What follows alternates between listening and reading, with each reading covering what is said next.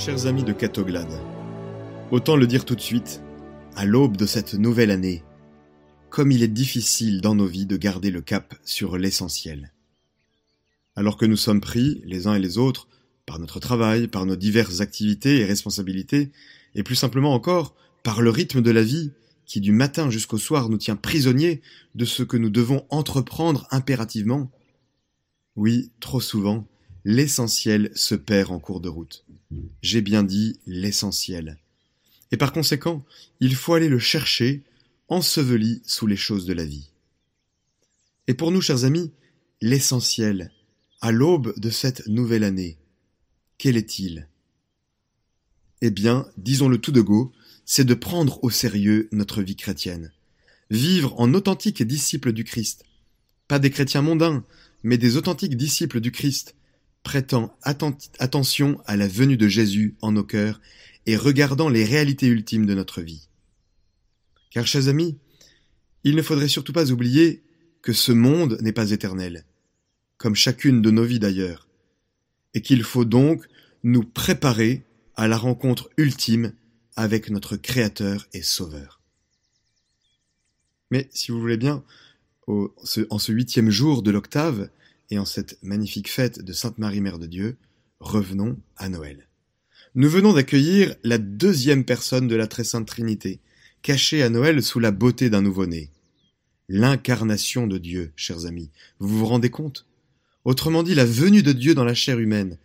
Dans la chair humaine. C'est vraiment le plus grand événement que l'histoire humaine ait connu. Personne ne pouvait imaginer une chose pareille.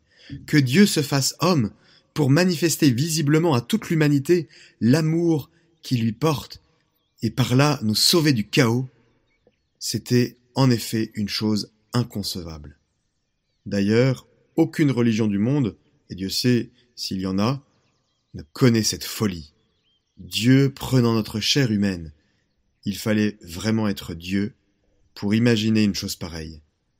Aussi, l'événement est tellement grand, tellement sublime, que nous n'aurons pas assez d'une année entière pour l'accueillir et en prendre toute la mesure. Chers amis, vous et moi, aujourd'hui, il convient, avant d'entamer cette nouvelle année, que nous choisissions de la vivre sub gratia Christi, c'est-à-dire sous la grâce du Christ, et que nous redressions nos cœurs et nos vies par amour de Jésus, dont le visage s'éclaire quand il voit nos vies se charger de lumière. Alors là, permettez-moi de prendre deux petits exemples. Pendant des années, un homme a bu. On a tout essayé avec lui. Les cures, les traitements, rien n'a marché. Et voilà qu'un jour, cet homme rencontre une femme, dont il tombe amoureux. Et voilà que, par amour pour elle, il arrête de boire. Tout le monde en était étonné, sauf ceux qui croyaient à la force de l'amour. Un autre exemple. Un homme se rongeait les ongles jusqu'au sang. Il se disait nerveux, stressé. Même scénario, une femme assurgie a le pouvoir de la femme, et cette femme qui ne supportait pas ses doigts rongés, en une semaine, tenez-vous bien, en une semaine a obtenu le miracle. Voilà deux pauvres exemples pour nous montrer comment nos comportements mauvais peuvent être transformés par le pouvoir de l'amour. Alors bien sûr, la femme que l'Église nous invite à accueillir dans nos vies à l'aube de cette nouvelle année, c'est évidemment Notre-Dame, la toute belle, la toute sainte, la toute pure. Plus vous l'aimerez, chers amis, plus vous serez transformés.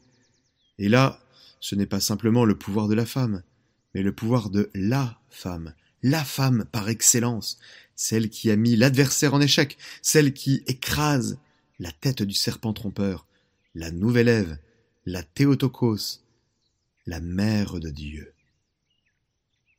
C'est vrai, c'est tellement vrai que l'homme ne se corrige vraiment que sous l'influence d'un amour. Sinon c'est impossible. Pour soulever la volonté, rien ne vaut la puissance de l'amour. Et c'est pourquoi cet appel à la conversion, pour l'année qui s'ouvre, cet appel à vivre cette année sub gratia Christi, sous la grâce du Christ, nous ne pouvons le mettre en pratique qu'à la seule condition que notre amour pour Jésus et Marie soit plus ardent, Sinon, c'est cuit. Cet appel risque de rentrer par une oreille et de sortir par l'autre. Ici nous comprenons que pendant l'année qui vient, il faudra que nous allions sans cesse à la source. Et il nous faut dès maintenant intensifier notre amour pour Jésus. Tout est là. Il faut absolument dilater notre cœur, il faut le rendre brûlant, car c'est l'amour et seulement l'amour qui nous donne la force de transformer notre vie. Le moteur de la conversion, c'est donc l'amour. Nous pouvons donc espérer opérer en nous de très grands changements. Oui, chers amis, devenons fans du Christ. Devenons fans de sa mère. En réalité, ce n'est pas très difficile.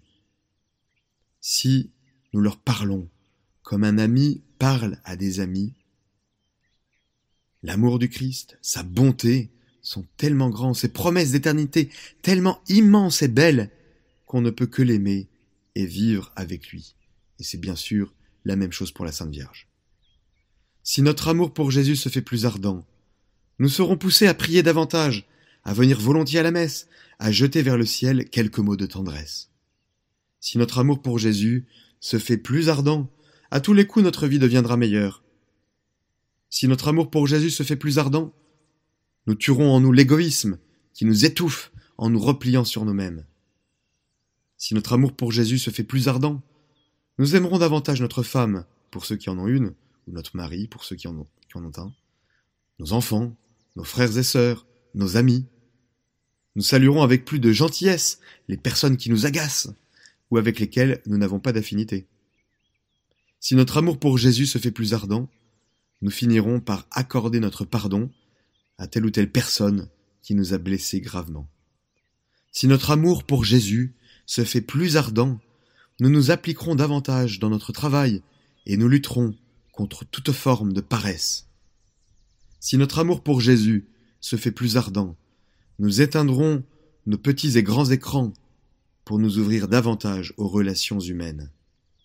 Si notre amour pour Jésus se fait plus ardent, nous cesserons de considérer l'argent comme la suprême valeur. Oui, tout au long de ces temps de grâce 2023, chers amis, sortons de notre torpeur, sortons de notre routine, embellissons notre vie en aimant notre Seigneur Jésus-Christ, fortement. Dilatons notre cœur, le Christ est vivant, actuellement, dans la gloire. Regardons-le, aimons-le, et notre vie sera changée. Maintenant, assez parlé. Que dès à présent notre amour pour Jésus se fasse plus ardent. Et en cette fête de Sainte Marie, Mère de Dieu, demandons, oui, demandons l'intercession de Notre-Dame, la Mère par excellence, qui nous veut tout à son divin Fils. Mère du Christ, priez pour nous. Mère de l'Église, priez pour nous. Mère de miséricorde, priez pour nous. Mère de la grâce divine, priez pour nous. Mère de l'espérance, priez pour nous. Mère très pure, priez pour nous. Mère très chaste, priez pour nous. Mère toujours vierge, priez pour nous. Mère sans tache, priez pour nous. Mère très aimable, priez pour nous. Mère admirable, priez pour nous. Mère du bon conseil, priez pour nous. Mère du Créateur, priez pour nous.